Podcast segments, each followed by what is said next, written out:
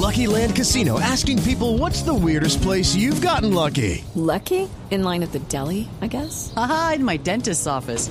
More than once, actually. Do I have to say? Yes, you do. In the car before my kids' PTA meeting. Really? Yes. Excuse me, what's the weirdest place you've gotten lucky? I never win and tell. Well, there you have it. You can get lucky anywhere playing at LuckyLandSlots.com. Play for free right now. Are you feeling lucky? No purchase necessary. Void where prohibited by law. 18 plus. Terms and conditions apply. See website for details.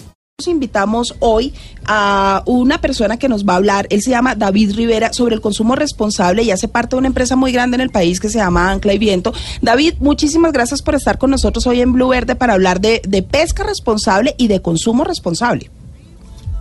No, muy buenos días y gracias por esta invitación.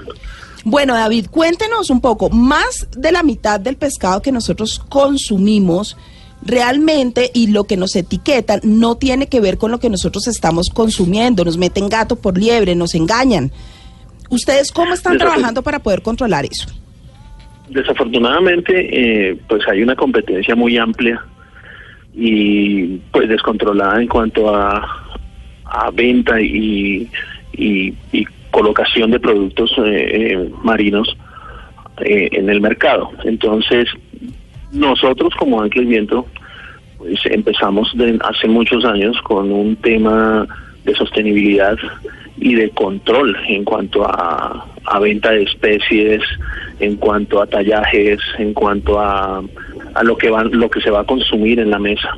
Claro. Eh, nosotros mantenemos eh, un control estricto y pues yo que soy el encargado de la cadena de restaurantes, yo soy el director para los restaurantes de Anque Viento, estamos comprometidos con eh, la presentación de un producto que sea real, ¿verdad? Y que el cliente sepa que lo que está consumiendo es lo que está consumiendo y que está dentro de lo que nosotros queremos eh, promover en cuanto a tallajes, en cuanto a vedas, en cuanto a consumo autorizado, etcétera, etcétera. Claro, mire, escuchemos este otro audio de Superó. Que nos Eh, pelado, que tráeme dos ceviches de mero, bien cipotudo. Pues no sé, señor. Y aquí no se vende mero. Oye, qué barro. Eche entonces un mechado de tiburón. Todas esas son especies amenazadas, oiga. Oiga, David, hay muchas especies que están amenazadas y nosotros vamos a, los restaurantes y los consumimos. ¿Cómo controlan ustedes? Uno, bueno, primero, no vender ciertas especies y lo otro, poder Exacto. enseñarle a la gente y hacer la pedagogía de que ellos no consuman ciertas especies, por ejemplo, como el mero, como la langosta baby, como el toyo, que es el tiburón pequeño. Correcto. Eh, nosotros en, en- nuestros restaurantes y en la venta que nosotros hacemos a, nivel mayorista, eh, no tenemos este tipo de productos. La gente nos dice, "Ve, bueno, no me volviste a, a- hace mucho tiempo que no, no consigo el mero, el grouper. Hace mucho tiempo que no consigo el toyo. Eh, desafortunadamente, pues, y a nuestros clientes se les dice, estos son, pro- son productos o son especies en vía de extinción, las cuales no estamos promoviendo. En el mercado eh, los puedes conseguir de tallajes de verdad muy mínimos que ni siquiera alcanzan su, su edad de madurez Claro. y es eh, rela- relativamente eh, o sea imposible pelear con esto nosotros simplemente dentro de nuestro mercado no lo tenemos no lo exhibimos no lo promovemos y la gente cuando nos lo pregunta simplemente la respuesta es es un producto que está en vía de extinción por eso no lo no lo no lo vas a encontrar acá David, no pero lo vas ¿cómo- a nosotros no lo.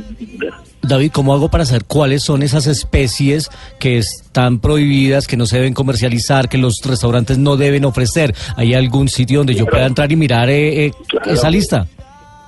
Claro, el Ministerio de, de- de Industria y Comercio tiene, por intermedio de la ANOAP, que es el- la Autoridad Nacional de Pesca, tiene los tallajes y los eh, controles de peces en, en cuanto a veda, en cuanto a tamaño, en cuanto a fechas de, de, de cría, de crecimiento, etcétera, etcétera. Eso lo pueden encontrar en la, en la página de la ANOAP, que es la Autoridad Nacional de Pesca.